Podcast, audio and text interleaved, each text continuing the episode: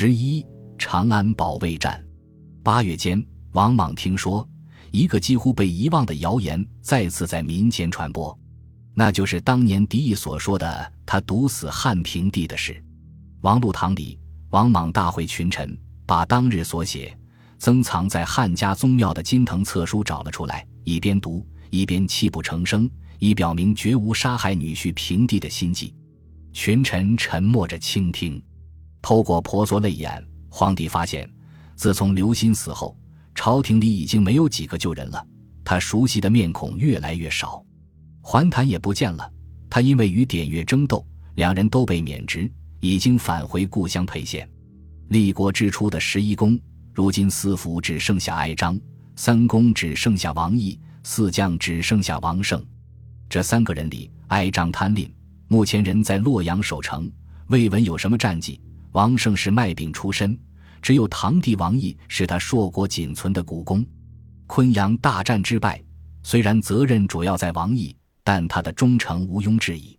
王莽下令把王毅召回长安，由他组建新的执政班底。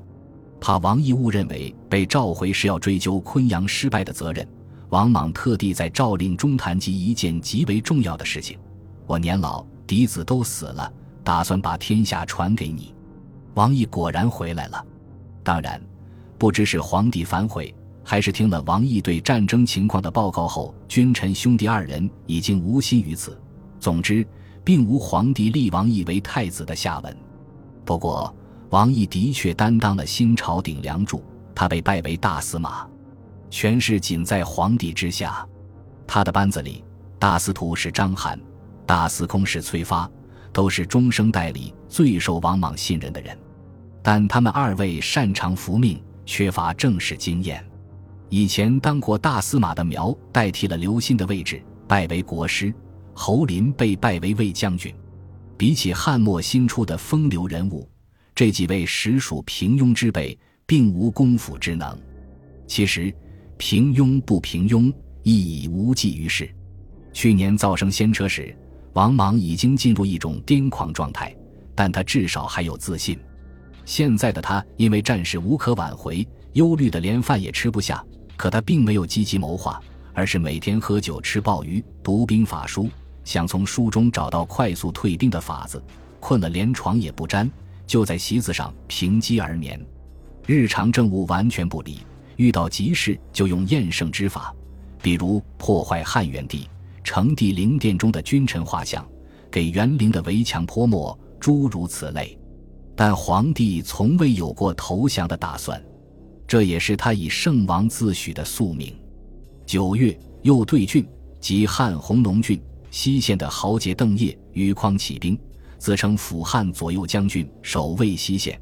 武关的将领均不战而降，加入汉军，声势浩大。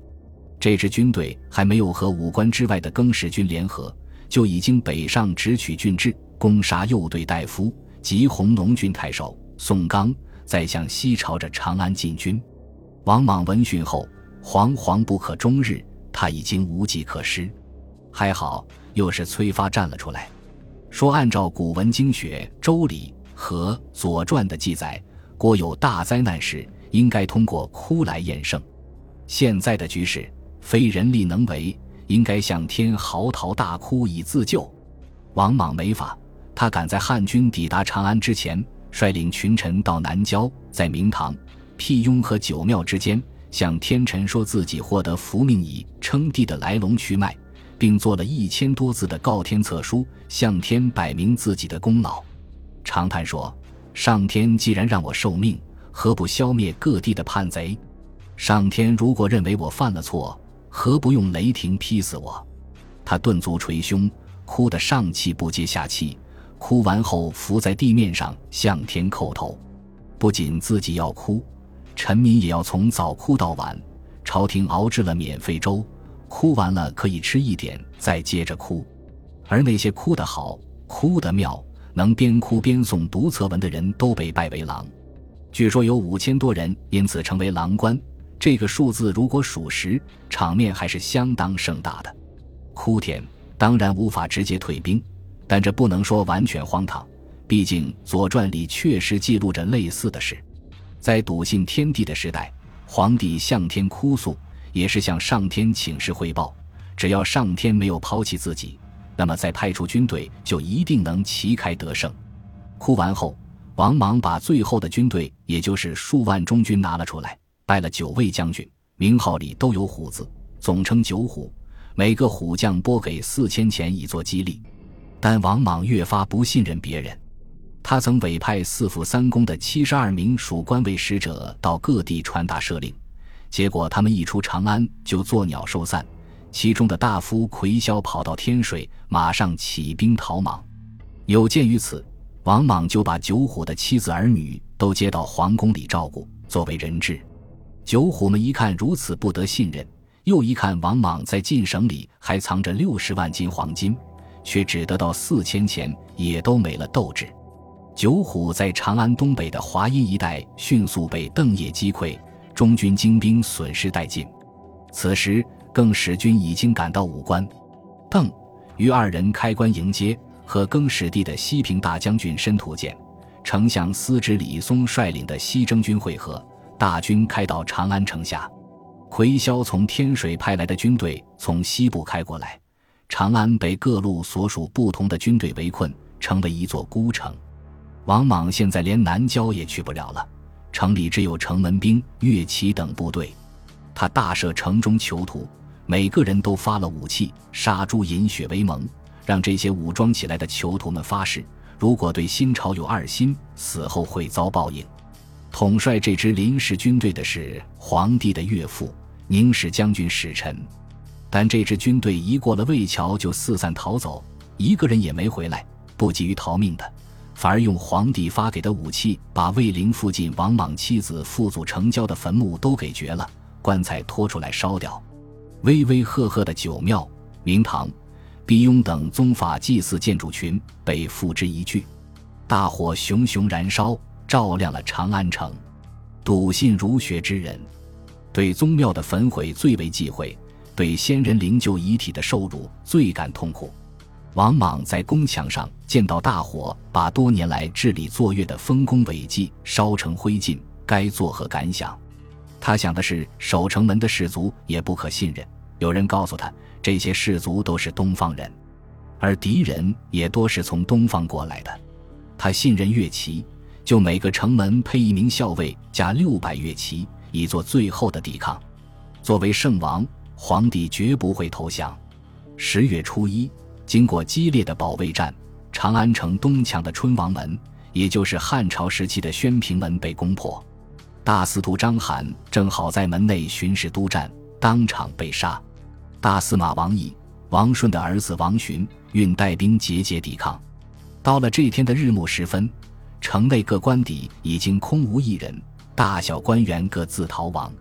十月初二，城内有两个年轻人朱棣、张瑜。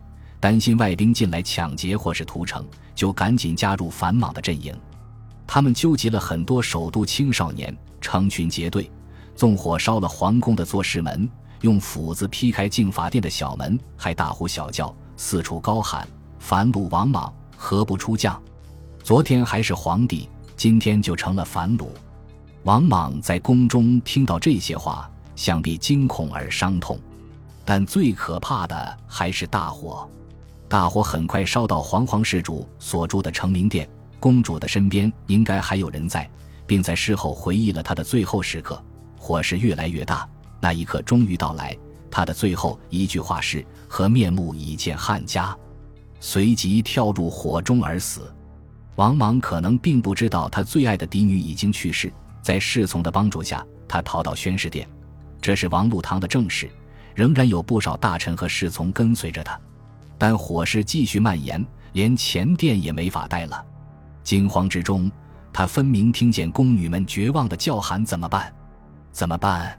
但他仍然不会投降。他大概会想起子路：“君子死而官不免”，所以要穿戴好圣王的装扮，身着苍青泛红色的衣服，佩戴着天子玺绶，手中握着不知何人所献的余地匕首，当然还带着他的微斗。皇帝忠诚的天文郎仍然恪守职责，在他身旁用试盘占卜时日。微斗和试盘可以结合起来用，就像传说中的司南，也是在方位盘上放置一个金属的勺子。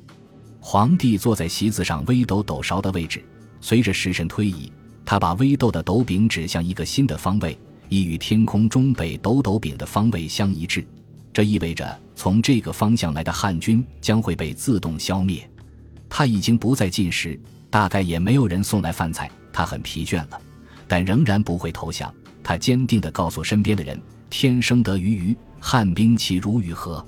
天生得鱼鱼。”这本是孔子周游列国，在宋国被环追围困、险些被杀时告诫弟子的话。王莽自诩圣王，像孔子一样拥有天命，所以也绝不会被杀。眼前的困难也一定会过去。十月初三，天刚亮，身边剩下的大臣把皇帝连扶带驾，从宣示殿前殿出发，向西出白虎门。王顺的儿子。和新宫王一在门外备好了车马，大家向仓池的箭台奔去。箭台是二十多丈的高台，上有建筑，从岸边过去只有一条路。当年王莽获得汉朝传国玉玺，得意非凡，就在这座建台上摆酒庆贺。现在他怀抱福命，微斗颤巍巍登上了建台，只希望池水能够阻挡敌军。他毕竟也六十八岁了。他坐在台上的亭阁里休息，环顾四周，几乎每个人都疲惫不堪。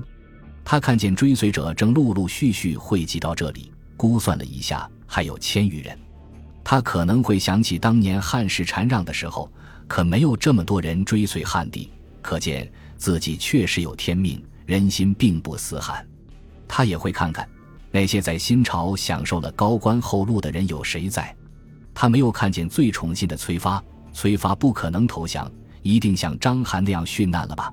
他看见的王氏子弟有大司马王毅和他的儿子侍中王穆，还有王寻、王一。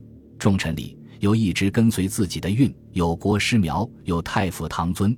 当年十一公里的王胜也在。他虽然只是卖饼出身，但真的是忠于自己呀。